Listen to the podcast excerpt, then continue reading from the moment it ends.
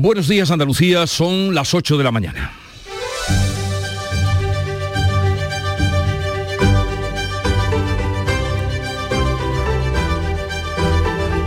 En Canal Sur Radio, La mañana de Andalucía con Jesús Vigorra.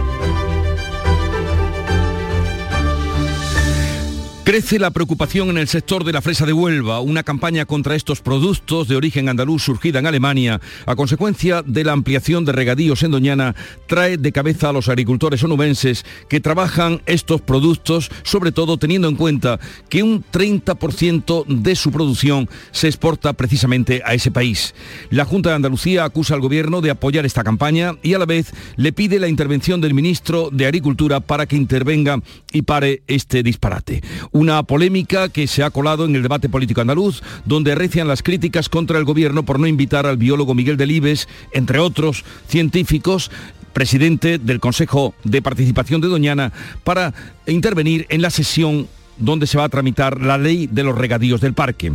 Y después de las elecciones del domingo y con las generales ya en el horizonte, ahora se gestionan acuerdos y pactos para formalizar gobiernos. Hoy las juntas electorales revisarán el escrutinio de las elecciones municipales y autonómicas del 28 de mayo, un cálculo que puede modificar las mayorías en varios municipios donde el resultado depende de un puñado de votos. Correos contratará a 5.500 trabajadores para atender el aumento del voto postal que se espera aumente en los comicios del 23 de julio y aún hoy se hablará de la retirada de Inés Arrimadas, que ayer anunciaba su marcha de la política y descartaba ir a las filas del PP. De estas y otras noticias, enseguida les ampliamos la información antes el tiempo.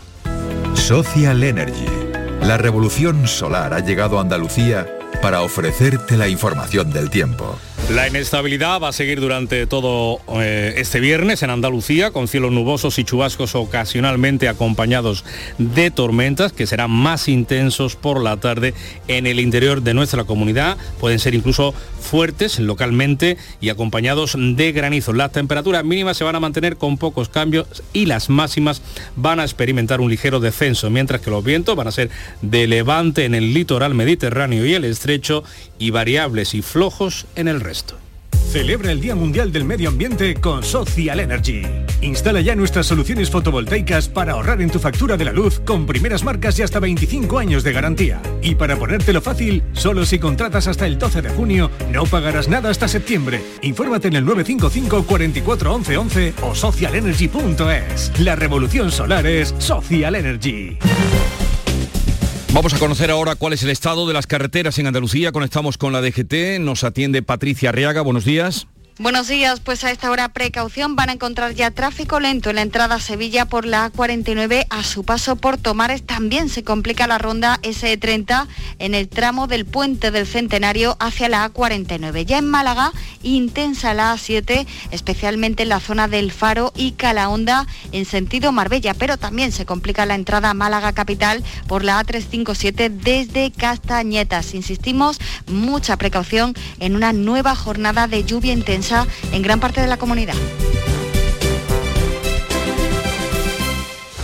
La mañana de Andalucía con Jesús Vigorra. Canal Sur Radio. Vamos a contarles la actualidad de este día. El sector agroalimentario podría perder hasta 600 millones de euros por esa campaña de desprestigio a la fresa de Huelva que se está llevando a cabo en Alemania. Mm, Paco Ramón. Una campaña promovida por la asociación alemana Campat eh, que pone en peligro un volumen de exportaciones del 30% del total de la producción de fresa en Andalucía, unos 600 millones de euros, lo que ha provocado la correspondiente crispación entre los empresarios del sector. La UPA, la Unión de Pequeños Agricultores de Huelva, cree que hay intereses económicos detrás de esta iniciativa repleta, dicen, de noticias falsas. Lo expone su secretario general, Manuel Piedra. Lo único que están haciendo es haciendo cajas con la miseria, haciendo cajas para que ellos ganen dinero con su producto en Alemania, porque la presa de España no está llegando prácticamente ahora mismo a Alemania. La calor hace que nuestro producto, que es perecedero, llegue al mercado nacional, que es más cercano y no llegue a Alemania. Por su parte, la consejera de Agricultura, Carmen Crespo, ha pedido aunar esfuerzos en defensa de un sector que genera más de 160.000 empleos y pide que no se introduzca este asunto en la próxima contienda electoral. Que se cesen los ataques a un sector fundamental de Andalucía, de España y de Huelva. Con las cosas de comer no se juega. Con las cosas de comer no se juega. Y están jugando con las cosas de comer. Y vamos a tener una reunión con los supermercados que ya saben lo bien que lo hace el sector de la fresa y los frutos rojos por cierto, que los freseros acusan al gobierno de Pedro Sánchez de alentar la campaña iniciada en Alemania. Pues este será un tema eh, que trataremos con Antonio San, consejero de la Presidencia, Interior, Diálogo Social y Simplificación Administrativa, que estará con nosotros a partir de las 9 de la mañana. La polémica por las fresas de Huelva se ha adueñado del Parlamento andaluz a falta de la sesión de control al presidente de la Junta que ha acompañado al Sevilla en la final de la Liga Europa, Nuria Durán. El gobierno andaluz y el Grupo Parlamentario Socialista han convertido la campaña de esa ONG alemana contra el consumo de fresa onubense en duro enfrentamiento. La consejera de Salud, Catalina García, respondía a Vox sobre el asunto de los ataques a sanitarios, asegurando que con sus palabras Pedro Sánchez instiga la violencia contra ciertos partidos. En su turno, el portavoz socialista Enrique Gaviño avivaba la bronca y en su respuesta la consejera introdujo el apoyo del presidente del Gobierno y de la ministra de Transición Ecológica a esa campaña impulsada por una plataforma vinculada al Partido Socialista Alemán ya que usted acaba de decir que el presidente del Gobierno ha cometido un delito de incitación al odio, y le aclaro, debe de tenerlo usted nítido, porque si no usted habrá cometido un delito de calumnias. Esto es un delito contra Andalucía, los hooligans del Gobierno de España contra Huelva, el presidente y Rivera. Esto sí es un, un delito contra Andalucía.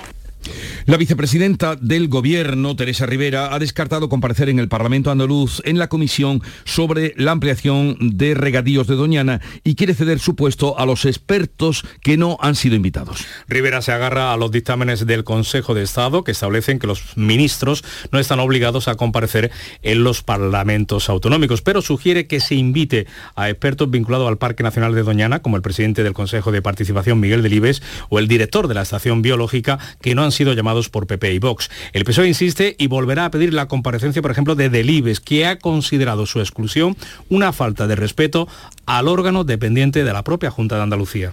Lo juzgo una falta de respeto al propio Consejo que no olvidemos es un órgano dependiente de la Junta de Andalucía que debe informar sobre cualquier actuación que afecte al agua superficial o subterránea en Doñana. Por otro lado, me suena un intento de minimizar las voces discrepantes. También los agricultores de Almonte lamentan no estar en esa lista de 23 comparecientes aprobada por Populares y Vox para intervenir en el Parlamento. El Consejo de Administración de Unicaja Banco ha acordado el cese de Manuel Menéndez como consejero delegado. La salida será efectiva cuando se nombre a su sucesor. Desde Málaga, ¿qué nos puedes decir, Nuria León? Pues Manuel Menéndez llegó a Unicaja Banco a mediados de 2021 tras la fusión con Liberbank e impuso métodos que no compartían trabajadores ni entidades sociales. Escuchamos a Alicia Domínguez de la sesión sindical de comisiones obreras en Unicaja. Nosotros llevamos meses denunciando que las formas de hacer de la extinta Liberbank se habían impuesto en Unicaja Banco y esto había supuesto un tremendo perjuicio para la plantilla, para la clientela, para la gestión del negocio y para nuestra propia reputación. Esa marcha se produce dos meses después de la salida de su anterior presidente, Braulio Medel, y que el bloque malagueño de la entidad recuperase el control de su Consejo de Administración. Inés Arrimadas deja la política cuando ésta ya la había dejado a ella y descarta enrolarse en las filas del Partido Popular. La jerezana deja la política tras cuatro años en el Congreso y después de ser uno de los rostros de la llamada nueva política hace una década. Ahora se despide después del último descalabro electoral de Ciudadanos que acababa de renunciar a concurrir a las generales los principios se pueden defender desde las instituciones o desde fuera de ellas. Todos hacemos España, todos construimos España, porque todos somos España. Asegura que ha entregado a la política los mejores años de su vida y que se va satisfecha por haber contribuido, entre otros, al cambio de gobierno en Andalucía o por haber sido azote del nacionalismo en Cataluña, donde Arrimada llegó a ganar en 2017 las elecciones autonómicas. Por otra parte, Alberto Núñez Feijóo opina que el PSOE se ha podemizado y necesita dejar atrás el liderazgo de Pedro Sánchez. Sobre el último ataque de Pedro Sánchez situando al PP en la extrema derecha y comparándolo con Trump o Bolsonaro, el presidente de los populares ha respondido en Telecinco que los socialistas se han podemizado y que el gobierno de España es el más extremista de Europa. señor Sánchez ha mutado el Partido Socialista en el Partido Sanchista y ahora ya, a partir de ayer, claramente ha vuelto a mutar el Partido Sanchista en un partido podemizado.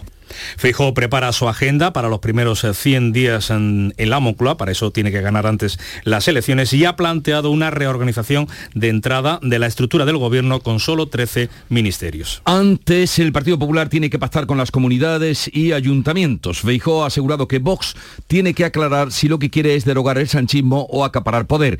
Y en Vox siguen esperando a que los populares den el primer paso. El partido de Santiago Abascal reconoce no estar en condiciones de liderar ninguna negociación, pero también advierten de que son necesarios, dicen, para articular esas mayorías alternativas en varias comunidades autónomas y otras tantas capitales de provincia. El vicepresidente Jorge Busadé ha sido más concreto al dirigirse a Feijo. Nos mantenemos con esa mano tendida al Partido Popular para que cuando quiera el Partido Popular contacte con nosotros para empezar una negociación en orden a cambiar las políticas de los gobiernos municipales y regionales.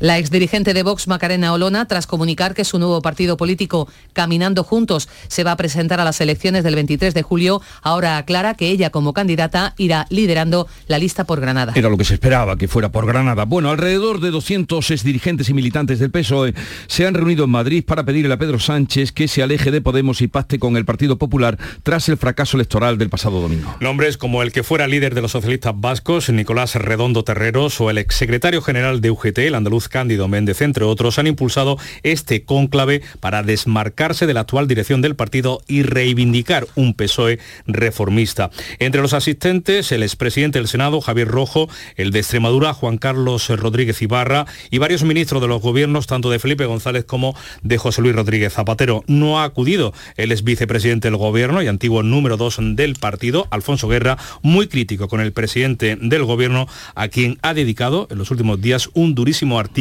en el periódico digital de Objective. En Cádiz arranca hoy la negociación por ver quién gobierna la Diputación Provincial. El partido de la línea 100% tiene la llave de la gobernabilidad, puesto que PP y PSOE están empatados a 14 diputados. El alcalde de la línea se reúne hoy con el PSOE y el lunes lo hará con el Partido Popular. ¿Qué sabemos, Javier Benítez? Pues el reparto de diputados en Cádiz ha arrojado finalmente, como bien decías, un empate a 14 entre PP y PSOE, de manera que es el partido, la línea 100%, que tendrá dos representantes, el que tiene también esa llave de la gobernabilidad en la Diputación Provincial de Cádiz. El líder de la formación y alcalde de la línea, Juan Franco, se reúne hoy con el PSOE y el lunes lo hará con el Partido Popular. Después tendrá que decidir a quién apoya para dirigir la Diputación. Tras la llegada de las votaciones y en los últimos días, Franco ha llegado a decir textualmente que ellos han sido unos niños muy buenos y que ahora toca escribir la carta a los Reyes Magos.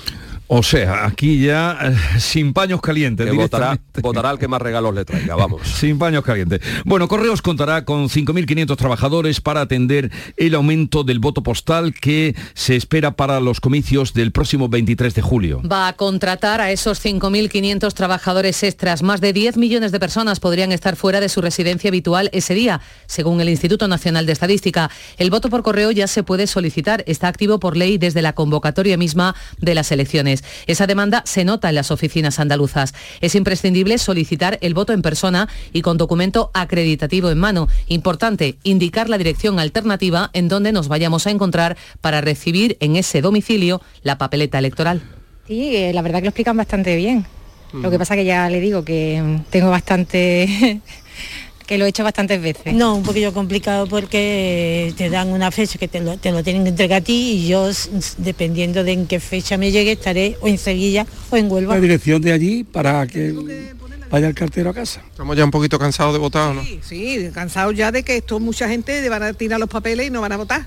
Hasta el 13 de julio hay tiempo para solicitar el voto por correo y antes del 17 de julio nos deben llegar las papeletas. Por cierto, que el gobierno estudia incluir las vacaciones como eximente en las mesas electorales. Ya que hablamos de turismo, el gobierno apunta a un verano récord con la llegada de cerca de 55 millones de turistas. Además, Andalucía es la comunidad autónoma donde más ha crecido el turismo internacional en el último año. Lo ha hecho un 27% según los datos hechos públicos por el Instituto Nacional de Estadística. El conjunto del país ha vivido su mejor abril en número de turistas internacionales, también en gasto por persona. La entrada de extranjeros entre enero y abril ha alcanzado una cifra récord de 21 millones. El gasto total también ha crecido más del 36% en relación al mismo periodo del año pasado, superando los 25.600 millones de euros. Pues en ese punto vamos a saludar a Luis Arroyo, es vicepresidente de la Confederación Española de Agencias de Viaje. Señor Arroyo, buenos días.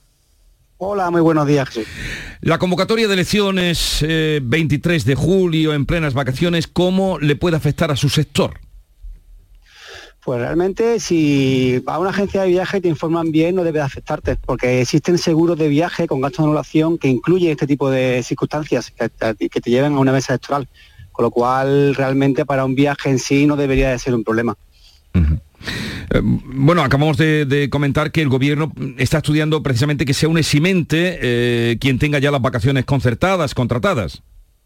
Claro, porque en el caso de que ya se haya concertado previamente y no haya sacado este seguro, que es opcional siempre, no es obligatorio, pues obviamente sí que puede afectarte. Pero obviamente si, si, si, ocurre este que estás comentando, pues obviamente a los que ya hayan reservado sería un beneficio, ¿no? Que pudieran, pudieran justificar con un viaje contratado previamente el que no pueda ir a una mesa electoral. Sería, sería una, gran medida realmente.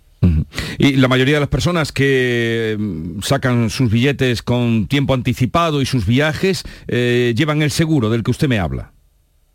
Nosotros de la agencia de viajes siempre lo recomendamos porque por ley nos obligan a recomendar el seguro obligatorio, eh, opcional.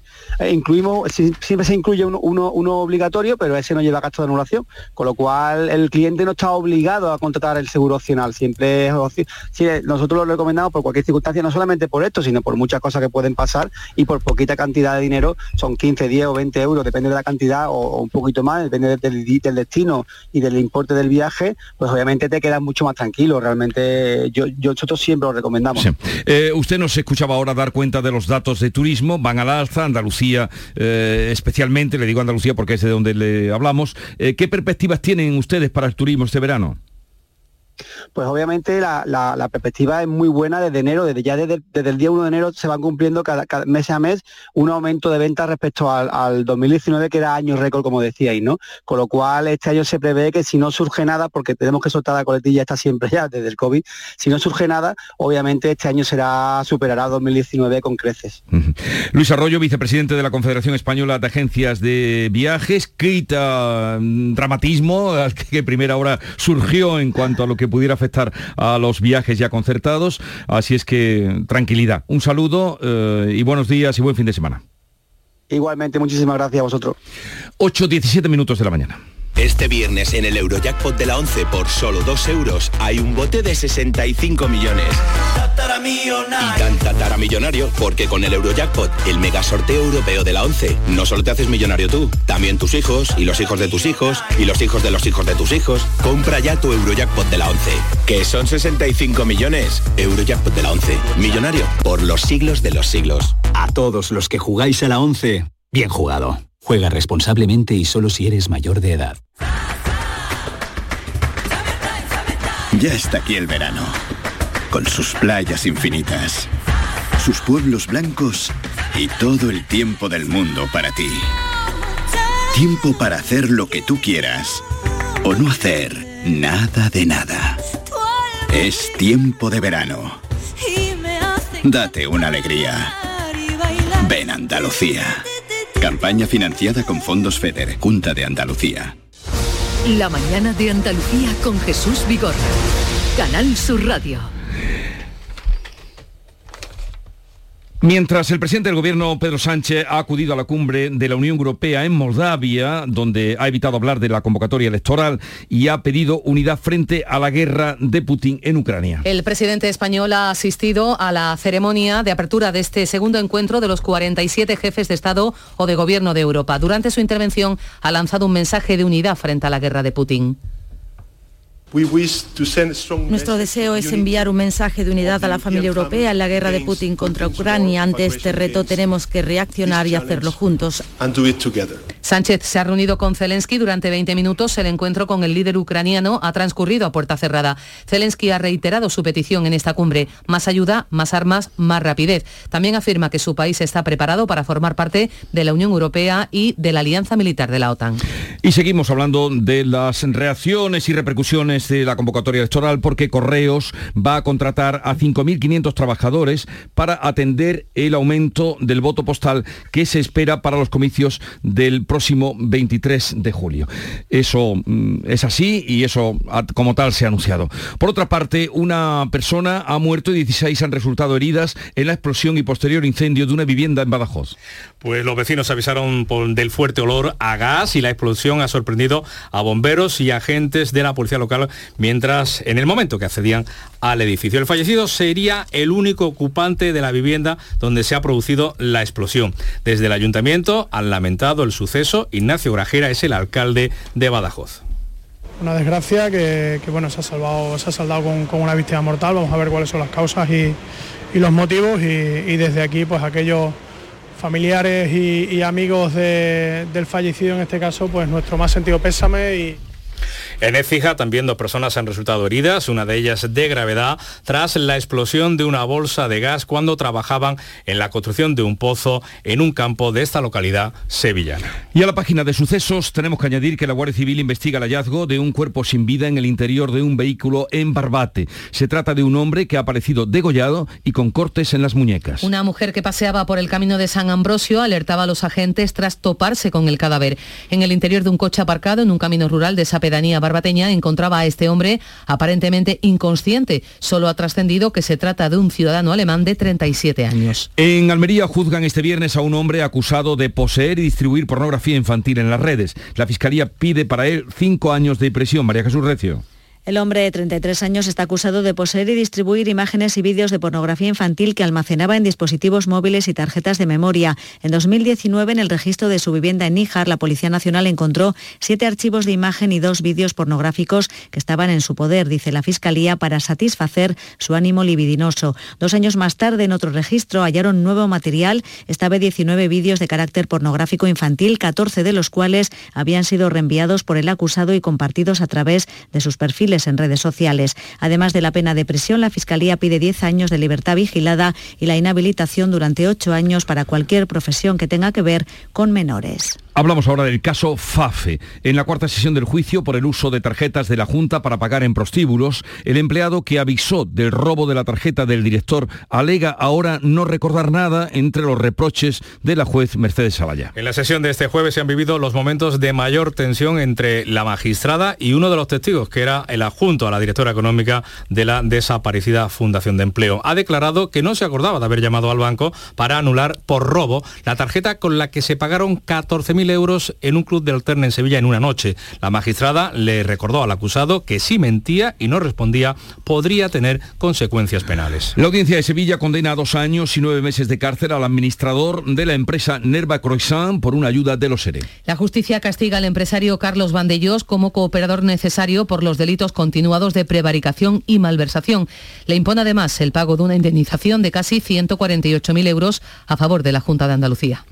La Junta multa con 2.001 euros a la cofradía de la localidad jinense de Alcalá la Real, que disfrazó a dos palomas durante las fiestas de la Candelaria el pasado mes de febrero. Es la sanción mínima prevista por la Ley de Protección Animal de nuestra comunidad para infracciones consideradas como muy graves, según la Asociación Nacional para la Protección y el Bienestar de los Animales, que fue en su día quien denunció el caso ante la delegación del Gobierno andaluz. La cofradía ha efectuado ya el pago, lo ha hecho voluntariamente, de esa multa con una rebaja de 40%, según contempla la misma ley, por lo que finalmente se ha quedado la sanción en 1.200 euros. La policía ha detenido a 13 aficionados radicales del Málaga por desórdenes públicos en relación con los altercados acontecidos al término del encuentro de fútbol Málaga-Ibiza en la última jornada de la Liga Smart Bank del pasado 27 de mayo. Esperaron la salida de jugadores y directiva del club andaluz para recriminarles el descenso de categoría del equipo. Hicieron una barricada para impedir la salida de miembros del club local. Los seguidores ultra tenían la intención de cortar la única vía de salida por carretera desde el parking interior del estadio a la avenida de la Palmilla y así impedir la marcha del equipo. En ese contexto, los ultras formaron una barricada, volcaron contenedores, incendiaron incluso uno de ellos. El partido terminó a las 8 y cuarto, pero los jugadores y la directiva no pudieron abandonar el estadio hasta las 10 de la noche. La Iglesia Católica ha recogido testimonios de más de 900 víctimas de abusos sexuales en los últimos 80 años. Señalan a unos 700 sacerdotes y laicos como responsables. Es el informe de la Confederación Episcopal que que recoge en siete tomos todas las actuaciones recopiladas en los tres últimos años. En total, 2.500 folios de un informe titulado Para dar luz. Hay testimonios que señalan a más de una víctima. Por ello, la conferencia episcopal cifra en al menos 927 los menores sometidos a abusos desde el año 1940. Más del 82% de las víctimas son varones y la orientación de los abusos es mayoritariamente homosexual masculina. La agresión se cometió casi siempre en colegios, seminarios e internados. Acabar con esta lacra es el objetivo de la conferencia episcopal, según el coordinador de protección de menores, Jesús Rodríguez Torrente. Que todos tendremos que luchar contra una lacra que nos atañe no solo a la Iglesia Católica, sino a todas las confesiones religiosas, porque es un mal endémico de la sociedad. Y lo que está en la sociedad, pues lo tenemos que recoger también todo. Siempre reconociendo que es mucho más el bien que el mal que hacemos. Pero es verdad que con solo un caso en cualquiera de nuestras confesiones es ya una tragedia. El informe sigue abierto. La conferencia episcopal da por hecho que el número de casos puede verse modificado. Mañana se celebra el Día de las Fuerzas Armadas, precisamente se va a festejar en Granada y el rey de España, Felipe VI, asiste esta tarde a la revista y desfile naval que tendrá lugar en las inmediaciones del puerto de Motril. Es uno de los actos principales que se han convocado en la, en la víspera del Día de las Fuerzas Armadas en Carna Maldonado, Granada. Es la mayor concentración de buques de la Armada de los últimos años, en total 11 embarcaciones. El Monarca primero pasa revista a la exhibición naval y después habrá una exhibición aérea con paracaidistas de la patrulla acrobática del Ejército del Aire, además de helicópteros, tanques del Ejército de Tierra y unidades de la Guardia Civil que simularán una persecución y una detención de narcotraficantes. Será a partir de las 5 de la tarde. Mientras tanto, sigue la exhibición de material militar en el centro de Granada y en Motril, precisamente hasta el mediodía, todavía se podrán visitar los buques de la Armada, por donde ya han pasado más de 10.000 personas. Torremolinos celebra ya la fiesta del orgullo, la primera del calendario europeo que ha contado con el pregón del diseñador Lorenzo Caprile. El orgullo de Torremolinos tiene como lema vejez, orgullo y memoria. Hasta el próximo domingo la Costa del Sol se va a llenar de visitantes para reivindicar al colectivo LGTBIQ+. Más de 30 actividades y conciertos como los de Supreme Deluxe, Ojete Calor, Las Nancy Rubias o María Pelae. Torremolinos ha presentado su candidatura oficial para acoger la celebración del Europride 2027, un evento internacional que ha llegado a congregar en Roma o en Madrid alrededor de un millón y medio de personas en las celebraciones. La directora de cine, Carla Simón, ha obtenido el Premio Nacional de Cinematografía dotado con 30.000 euros. El jurado ha destacado a Simón por posicionar el cine español en el panorama internacional con la obtención del Oso de Oro en Berlín con su película Alcarrás. Sin embargo, la directora ha preferido ensalzar el auge de la industria española en los últimos años, en especial del cine dirigido por mujeres y no centrarse en su persona. Un galardón que se entregará, como viene siendo habitual, en la, cuando se esté celebrando el Festival de Cine de San Sebastián. Sevilla ha vivido un día grande con la fiesta sevillista por, séptima, por la séptima Europa League. La ciudad se ha vestido de rojiblanco para acompañar con gran orgullo al equipo y al nuevo trofeo que desde hoy luce en las vitrinas del estadio Sánchez Pijuán. Miles de aficionados del Sevilla Fútbol Club dieron la bienvenida a un equipo que lució triunfante el nuevo trofeo por toda la ciudad, la séptima Copa de la Europa League. Un escenario de 360 grados dio la bienvenida al equipo del Sevilla, su llegada al Sánchez Pijuán poco después de las 10 de la noche. Era el momento de la gran fiesta, así presentaban al equipo. Vamos con los gladiadores del Sevilla Ilusión, emoción, música y alegría para una gran noche de celebración. Y Manuel Carrasco inicia hoy con dos conciertos en Sevilla, una gira por España, va a reunir en las dos citas de la capital hispalense a 140.000 personas. Pilar González. Es una nueva cita multitudinaria que tiene Sevilla. El cantante nubense ha elegido esta ciudad para iniciar su gira por España. Primero organizó un concierto para este viernes y las entradas se agotaron a las pocas horas, así que llegó el segundo, que será el sábado. Hay algunos fans que están desde el lunes acampados en las puertas del Estadio de la Cartuja un escenario que ha dado a Manuel Carrasco grandes satisfacciones. Uno de ellos fue considerado el mejor concierto del año y el otro el que consiguió reunir a más seguidores de su música, con más de 70.000 personas. Así que lo se tiene hoy mañana en Sevilla una gran cita. El ayuntamiento ha tenido que preparar un plan de movilidad y Renfe refuerza también su servicio de trenes especiales. Hay que vivir el momento,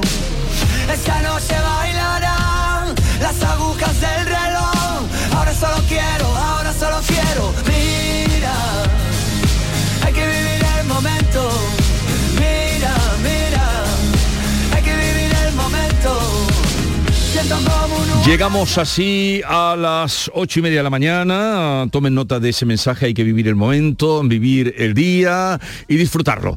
Tiempo ahora para la información local. Luego abriremos tertulia de actualidad y a partir de las 9 la visita del consejero de la presidencia, Antonio San. En la mañana de Andalucía de Canal Sur Radio, las noticias de Sevilla. Con Pilar González. Hola, buenos días. La ciudad se ha vestido de rojo y blanco para celebrar la victoria del Sevilla que confirma la continuidad del entrenador Mendilibar. Hoy Sevilla vuelve a tener una cita multitudinaria, la del concierto de Manuel Carrasco. Enseguida se lo contamos, antes el tiempo. Tenemos intervalos de nubes con chubascos ocasionalmente acompañados de tormenta y granizo por la tarde y más probable en la sierra. Viento variable flojo, la máxima prevista es de 28 grados en Sevilla, 29 en Écija, Lebrija y Morón. A esta hora 19 grados en la capital y el tráfico es fluido. Atención Sevilla. El mundo del automóvil en Sevilla tiene nombre propio. Grupo Berrocar. Más de 30 años en el sector. Un gran stock de turismos y furgonetas en alquiler y un amplio abanico de vehículos en venta con una de las mejores garantías. Búscanos en grupoberrocar.com y en nuestros puntos de venta y alquiler en Sevilla y provincia. Grupo Berrocar. Tu confianza, nuestro motor. El presidente de la Junta, Juanma Moreno, va a recibir esta tarde en San Telmo a la plantilla, a los técnicos y a los miembros del Consejo de Administración del Sevilla tras una jornada de auténtica fiesta. Miles de sevillistas han celebrado con su equipo esta séptima Liga Europa. Nuria Gaciño, buenos días. Muy buenos días. El Sevilla lo ha celebrado por todo lo alto. Esta séptima Liga Europa se celebró por las calles de la ciudad como si fuera la primera y es que miles de aficionados quisieron acompañar a los campeones. Uno de los más aclamados fue Mendilíbar para el que se pidió la renovación, algo que el presidente José Castro anunció poco después en la fiesta final del Sánchez Pijuán. Quiero que sepáis que hemos ofrecido un contrato para José Luis Mendilibar para que siga con nosotros. ¡Viva el!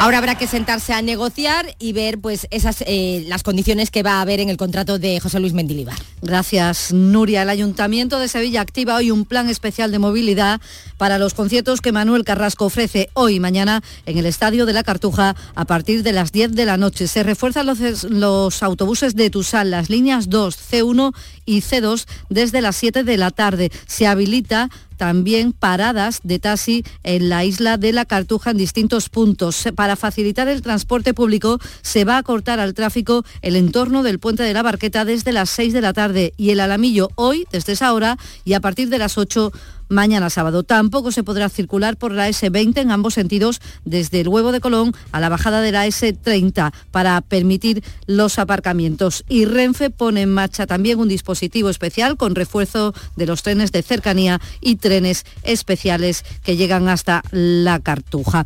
La Consejería de Fomento va a licitar este verano el segundo subtramo de la línea 3 del metro entre los carteros y San Lázaro. Este plazo supone un ligero retraso sobre el plan inicial de la Junta que pretendía hacerlo en mayo, aunque la consejera Rocío Díaz en el Parlamento han defendido su hoja de ruta. En verano vamos a licitar el subtramo 2 los carteros San Lázaro por 133,8 millones de euros y seguiremos de forma secuencial la licitación del resto de sus tramos cuyas ejecuciones se irán solapando con el objetivo de poner en servicio este tramo norte en 2030. Se retrasa a septiembre el traslado de los primeros juzgados a la nueva ciudad de la justicia de Palmas Altas. Estaba previsto para este mes de junio, pero la Junta ha consensuado la nueva fecha con jueces y sindicatos. Según lo previsto, el traslado comenzará con 13 juzgados de lo contencioso y 4 de lo mercantil. Y tenemos cita este fin de semana con la solidaridad. El Banco de Alimentos pone en marcha una nueva campaña de recogida. Se necesitan 300.000 kilos para 40.000 personas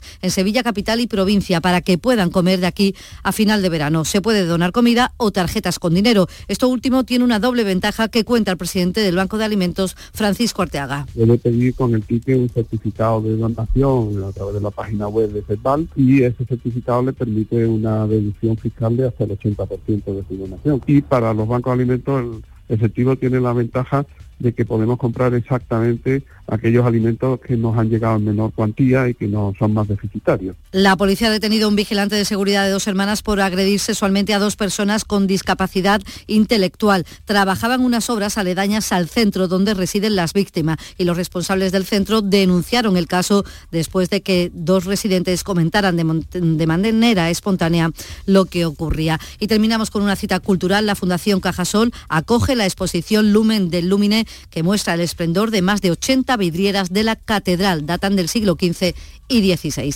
A esta hora tenemos 13 grados en Alanís, 16 en Marchena, 19 en Sevilla.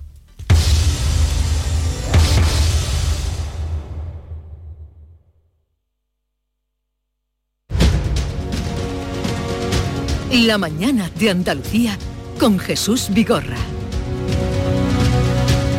Y enseguida mm, hablaremos de la actualidad, hoy con Antonia Sánchez, eh, con eh, Javier Rubio y con Carlos Navarro Antoni. Será un momento.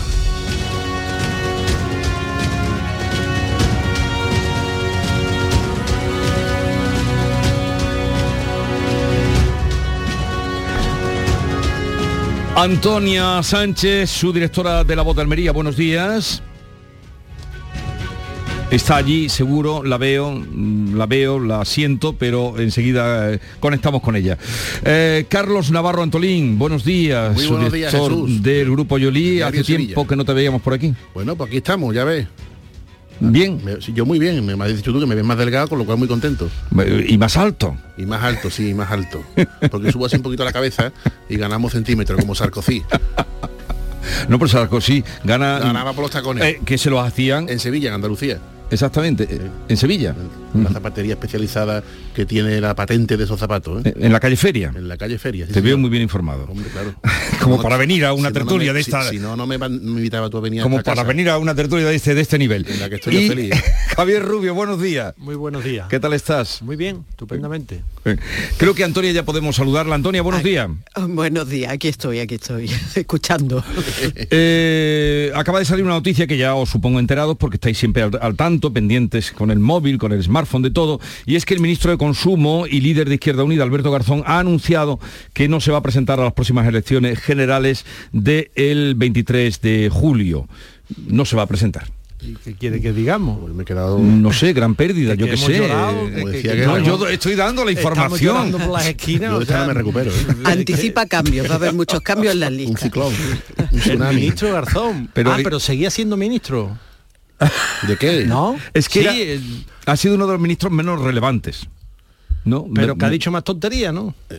Sí, yo de esta, de- como dijo Guerra, me queda pasmado, ¿eh?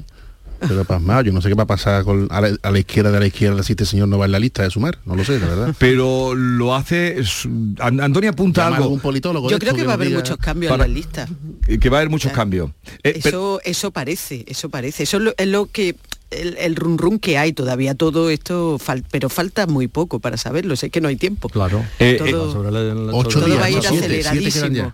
él se queda como mm, en fin eh, dirigiendo Izquierda Unida y apoyando a Yolanda Díaz Eso parece. Esperemos, porque otra no les queda. Yolanda Díaz es la tabla de salvación de esa izquierda a la izquierda, pues todo lo que no sea ir juntos, ya sea en las listas o unidos en el mismo mensaje, es un suicidio para ellos. ¿eh? Y por supuesto, muy mala noticia para Pedro Sánchez, que se quedaría sin, sin una muleta que le puede resultar imprescindible. Bueno, hoy día es imprescindible. Con lo cual, mm, si ese, eso que yo con- con- procuro con buen humor llamar los lacasitos, que son la izquierda de la izquierda, no se juntan esta vez, de verdad, pues es un problema para ellos. Algunos se la prometían muy felices, teniendo meses hasta diciembre para divagar sobre las teorías que les gusta a ellos, de la transversalidad, los espacios y todas esas cosas, y al final, al final han tenido nueve días, creo que ya quedan siete o seis, ¿no? Si no me Sí. equivoco, ¿no? Porque ese tic-tac que le gustaba tanto a Pablo Iglesias, al final se la coloca Pedro Sánchez a ellos, tic-tac, pero tic-tac que se acaba el plazo, ¿eh? Y como no vayáis juntos, tenéis un problema serio. Hombre, ahí lo que está por ver es Podemos al final mm, cuál es el movimiento que hace. Claro. Porque lo de Garzón y Izquierda Unida, más allá de la chanza que podamos hacer aquí, pues bueno, eh, estaba encarrilado, ¿no? Que iba a confluir, por usar una palabra, un verbo muy Sí, muy de ello, muy de, muy de ello, ¿verdad? sí. Iba a confluir en, en Las sumar, mareas. o mm, no sé cómo se quiere llamar ahora, ¿no? Mm, Eh, eh, movimiento Sumar. Movimiento Movimiento Sumar, Sumar, que ya ha registrado Sumar. ella la marca. Sí, sí. Yo creo que el acuerdo lo va a haber y lo que está pendiente es del acuerdo previo de las listas, que es la clave. El juego Hombre, de la silla vamos, cada es vez que- hay es que el acuerdo no es otra cosa nada más que repartirse listas. los Y puestos la claro, cuando hablamos de las listas, ahí el que sabe de verdad es el catedrático del enredo Pablo Iglesias. Ese es el que sabe. Y es el que De está detrás de de los tejemanejes de los puestos de salida. Es que aquí la, la- entre lo que hay que elegir es entre eh, unirse, mm, guste o no guste, o practicar o, o saber que, que va a la desaparición. Entonces Mm. me parece que la que la decisión parece clara. Yo no, a ver, no tengo duda. Esto puede pasar cualquier cosa, ¿eh? porque esto es, en fin, eh, en política em, puede pasar cualquier cosa, sobre todo cuando hay una política en la que están primando mucho la, eh, bueno, pues lo- los intereses personales, mucho más allá de las siglas, de los, eh, en fin. Pero puede pasar cualquier cosa, pero lo cierto es que mm, parece que la elección es o, o- o el, o, el, o- o la nada o, el, eh, bueno, pues eh, una, una unión que parece no gustarles, pero que, que no les queda, no les queda otro camino. Es lo que yo creo. O sea, esta decisión de, de Pedro Sánchez, yo eh, cuanto más la eh, pienso sobre ella, eh, creo que al final es eh, la, la única posibilidad que, que tienen, que tiene la izquierda. Sí, no, no. La única, la única, la tabla de salvación. La única. Si es Yolanda calentado. todo- pero habrá no que ver cómo sale. remedio. Habrá que ver cómo sale, pero en todo caso parece la única.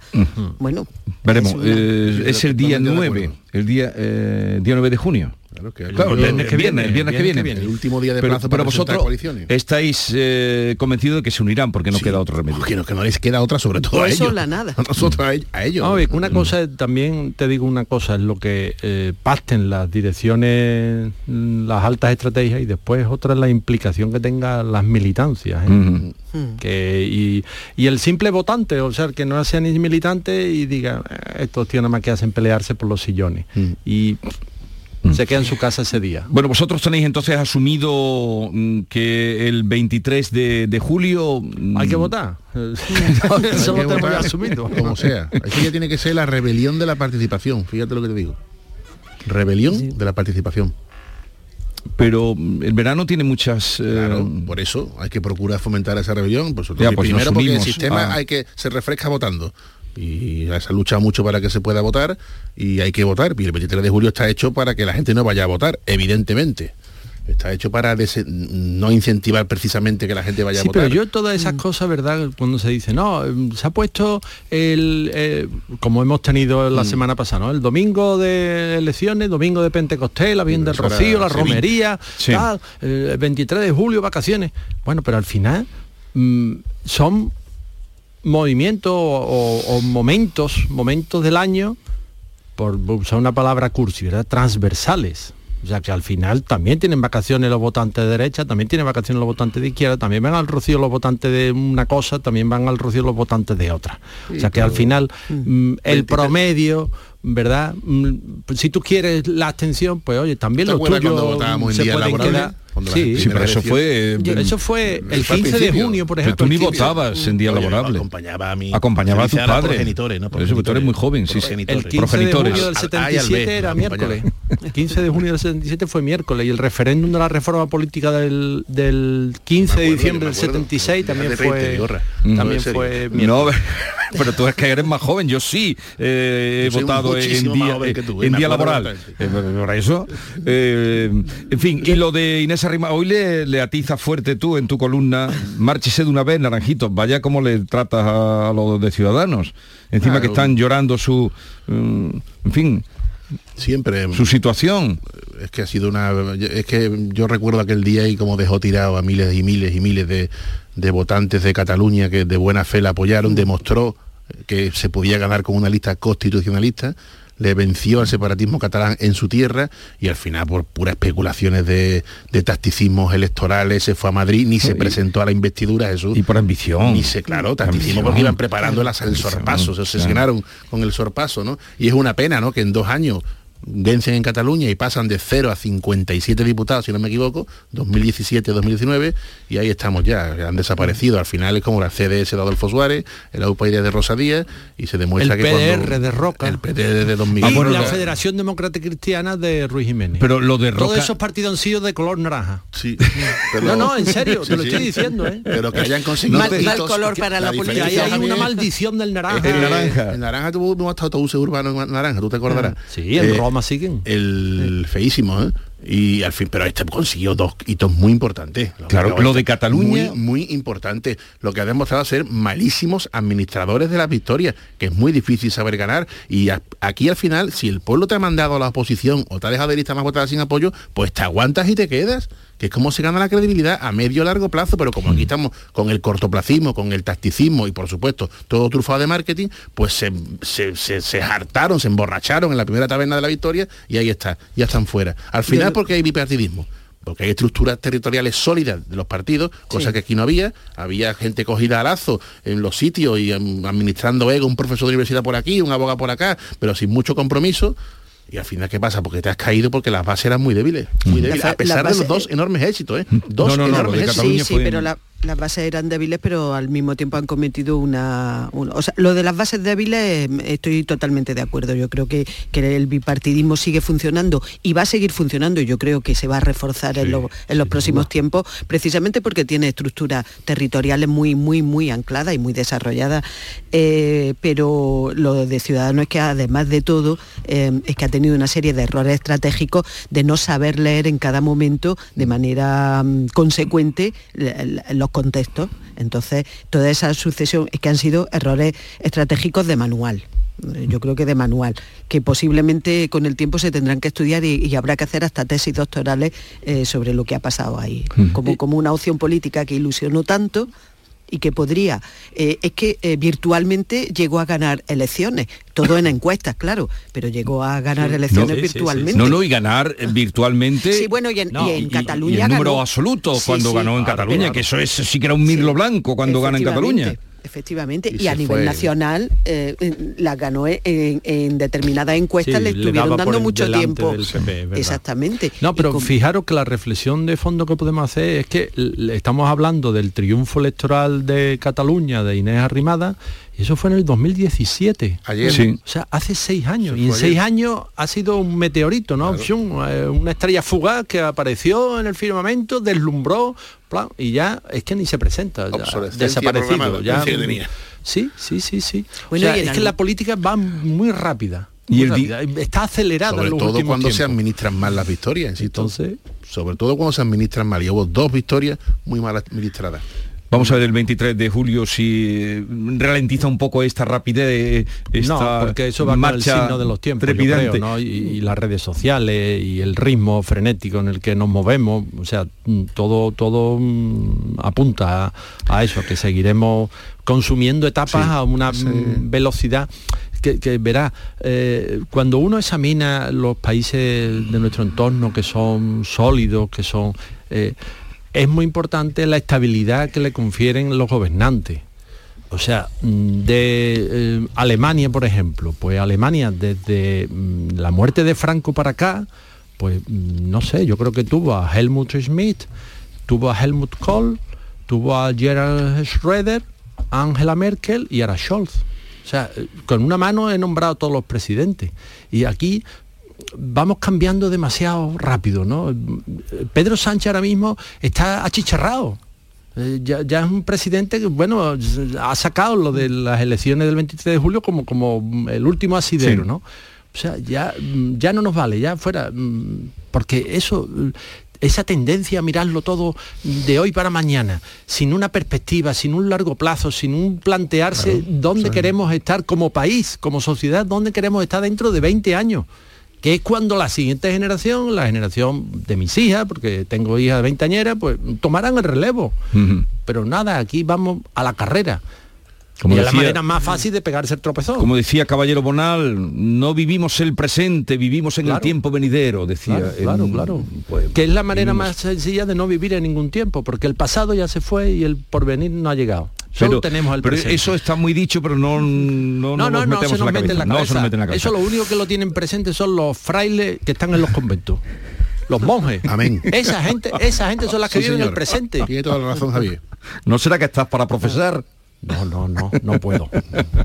Eh, vamos a hablar de las cosas de comer, luego volveremos a la política, pero vamos a hablar de las cosas de comer, como decía ayer la consejera de Agricultura, mira y con las cosas de comer, no para que, en fin, para que lanzarte, Eh, con las cosas de comer, con las cosas de comer no se juega, lo repetí ayer, lo hemos oído esta mañana, el tema de la fresa que empezó como una cosa, una campaña, pero que se puede complicar bastante, el tema de la campaña contra la fresa de Huelva en Alemania, el 30% de la producción que hay ahí va para Alemania y la cosa parece, eh, ahora vendrá el consejero de la presidencia a ver si tiene datos de hasta qué punto está afectando esto y hasta dónde puede llegar. ¿eh? Lo único bueno, creo yo, es que ya la campaña está casi Está que- acabada. Está Ya. O sea, que esto mm, lo hubieran sacado en febrero marzo, que es cuando empieza a salir la producción, y hace muchísimo más daño que ahora. Ahora ya lo que viene son las fresas de, de los países septentrionales. Ahora, Ya. ahora, mm, Francia, Inglaterra, Suecia, Sí, sí, sí, sí. empiezan a producir su, su fresa silvestre. Las ¿no?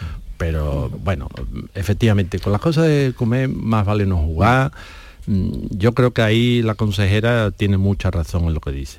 Y de eso lo mismo Antonia nos puede contar porque ellos también que- en Almería han sufrido es que esto es, campañas eh, de boicoteo. Es que parece, suena así de Claro, pronto. ahora- regularmente. ¿Te acuerdas la del pepino? Es que, No, por ejemplo, claro, no, bueno, y la, pero la del pepino además estuvo ca- eh, causada por un, bueno, eh, aquella contaminación. pero es que las, cam- las campañas de propaganda contra las producciones, eh, por ejemplo, de Almería, son recurrentes. Mm, Es que esto ya. ocurre cada cierto tiempo y desde hace ya varios años. Por eso, bueno, pues eh, eh, eh, lo que está ocurriendo con lo de la fresa es muy similar. Es decir, es, hay un a determinados grupos de consumidores o de o, in- o incluso grupos de presión que bueno pues empiezan a difundir que muchos medios de comunicación europeos, alemanes, franceses, ingleses se empiezan a hacer eco. En el caso de las producciones de Almería siempre en los últimos tiempos han- hace varias décadas ocurría eh, en torno a los residuos de los plaguicidas, pero como eh, en eso es verdad que eh, Almería se puso las pilas muy bien y eh, bueno pues empezó a, implementar eh, otro tipo de, lucha, ¿no? como la lucha integrada, pues eh, eso se terminó.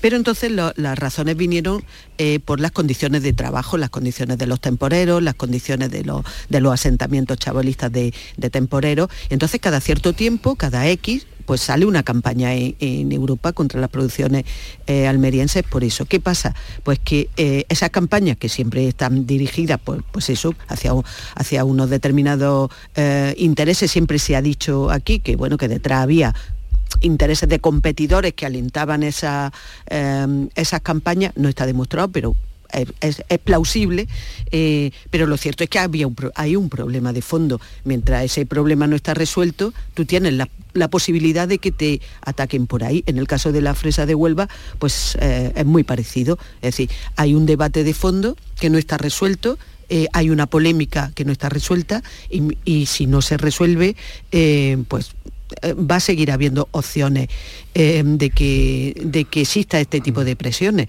Ahora, dicho esto, eh, creo que tampoco desde un gobierno central se debe utilizar esto contra, eh, para alentar este tipo de, de campaña. Creo que no es tampoco de recibo.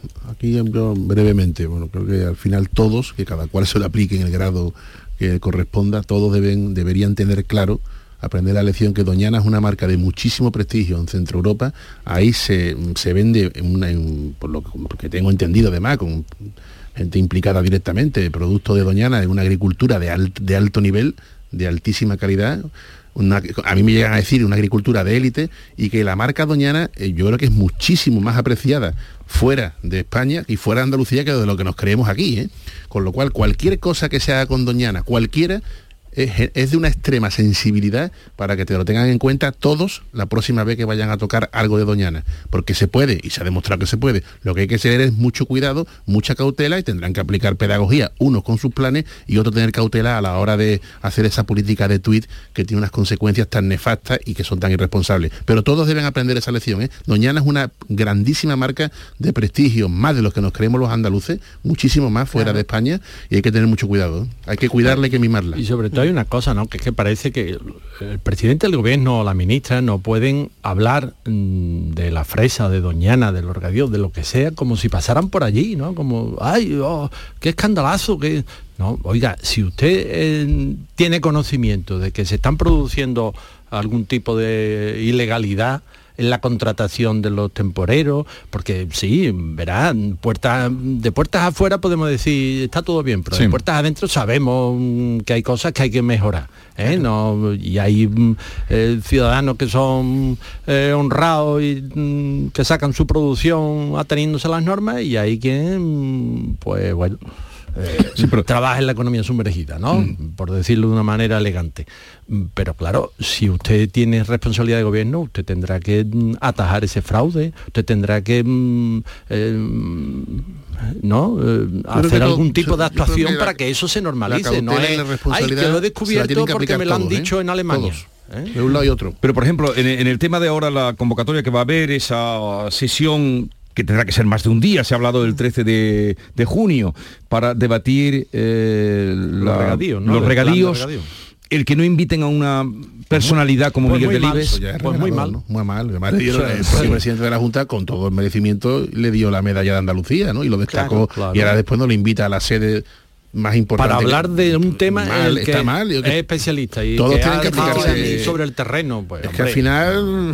Es más, con esa, con esa actitud de no querer escuchar en sede oficial ah, la voz científica, Claro. pues de alguna manera se, se sigue mm, alimentando argumentos en contra de. Es decir, si, si, no, si queremos frenar campañas que son negativas, eh, mm, pues intentemos no dar más argumentos. ¿eh? Porque, bueno, pues en Europa tú imagínate que, que escucha, es que, es que en España no se están escuchando, en Andalucía no se están claro. escuchando a los científicos. Pues en, en fin, pues A lo eh, mejor los sigue científicos, como alimentando. apuntaba Javier, son a largo Claro. plazo y no interesa, claro. Sí, pero este señor conocerá a alguien mejor que él. sí que habrá es absurdo, porque va a Doñana que salir lleva. siete entrevistas, 14 tribunas de opinión. No lo vas a callar porque no lo, No, no lo puedes callar. Es absurdo. es- No invítalo, invítalo porque además lo debido, ¿no? Invítalo, igual que me parece mal que la ministra dijera que si era aquí un señorito Moreno Bonilla o Andalucía era ese- esos brochazos gordos de, de eso Eh, me parece también más. mal, si es que la cuestión es que todos tienen que aprender una lección de cautela, de responsabilidad, de mesura. Y sabe que hay una marca, y digo bien marca, que es Doñana, que no se puede manosear con proyectos que no están bien explicados, con declaraciones de brocha gorda y ahora con una campaña que aprovechan para hacernos daño, porque al final de aquí viven miles de familias. De la fresa viven que- miles de familias. Claro, es verdad. Eh, y además con eso cosa- deberían deberían dejarlo claro, vamos, dejarlo claro, explicarlo claro, porque si no va a salir en las próximas elecciones otra vez. Que las elecciones Sí. pasadas empezaron con el tema Doñana, luego Claro, vino claro. Bildu, luego vino el Claro, etcétera, sí, sí, va a ser argumento electoral seguro, vamos. No A no duda. ser que atajen eh, explicándolo bien. o, o le den una pata para adelante bueno, Alguno dirá que ha ido bien el a resultado en. Huelva, ¿eh? pero si la cuestión no es esa. La cuestión es que se perjudica a la economía. La, de la que viven miles de familias. Si usted le puede conseguir un puñado de votos, muy bien, yo no voy a eso. Eso sí, somos conscientes todos los que estamos aquí, que eh, los políticos lo que miran es eso. La cuestión es que es una marca que aprovechan la mínima para atacarla y para desprestigiarla, no aquí, en Alemania, donde hay un grandísimo mercado de productos de altísima calidad agrícola que se venden asociados a la marca, vinculados a la marca Doñana. Menos mal que lo hacen muy bien. Lo, lo digo los freseros de Huelva y los de Almería, eh, que lo hacen muy bien porque lo- las exigencias que tienen son tremendas. Sí, sí, no, Sí, no, sí, no, sí, no, sí, sí, Eso va, eh, bien lo sabe Antonia, que habrá visitado más de una, eh, de cómo trabaja esa gente, con qué eh, pulcritud, ¿no? Vamos, se trabaja con un, con un rigor, con una pulcritud, como, como dice, y con, un, y con unos estándares de calidad altísimos. Es que, eh, bueno, pues eh, bueno, Jesús, tú lo sabes que lo has visto también, eh, cuando se mm, visita eh, la- los centros de, Sí. de producción en Almería, la gente que no conoce esto se queda sorprende. Mm, sí, sí, absolutamente. sí, sí. A mí me ocurrió la primera vez que fui a visitar un invernadero y varios que No, cómo y- se trabajaba allí las lo, que hay debajo con de, aquellas sí. de la sandía y los Sí. melones la Y- de, de- de- A nivel de invernadero hay una tecnificación eh, y un, un grado de investigación y de aplicación, de transferencia de conocimiento hacia, hacia, el, hacia la producción eh, enorme. O sea, estos son, di- digamos, em, industria altamente mm, tecnificada eh, en la producción eh, primaria. Es muy sorprendente pero y muy recomendable de, Sí, sí, de- sí, de sí, sí. Y a las que le pasan de vez en cuando revista, ¿eh? pero además el, el- cómo están atendidos, por lo menos en los que yo vi, los trabajadores, las dependencias que tienen, porque debajo de esos invernaderos, que los que no sabíamos nada, nunca sabemos, creemos que hay ahí lona, debajo de eso hay una infraestructura tremenda, ¿no?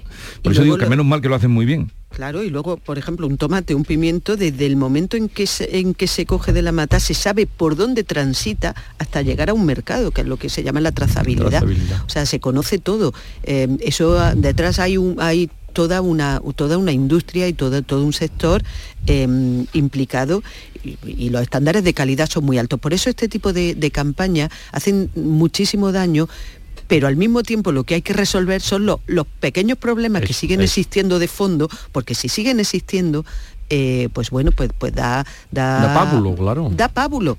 Es que están ahí. Entonces, eso es lo que hay que, que resolver, tanto en el caso de Almería como en el caso de Huelva en el- y concretamente en el caso de Doñana.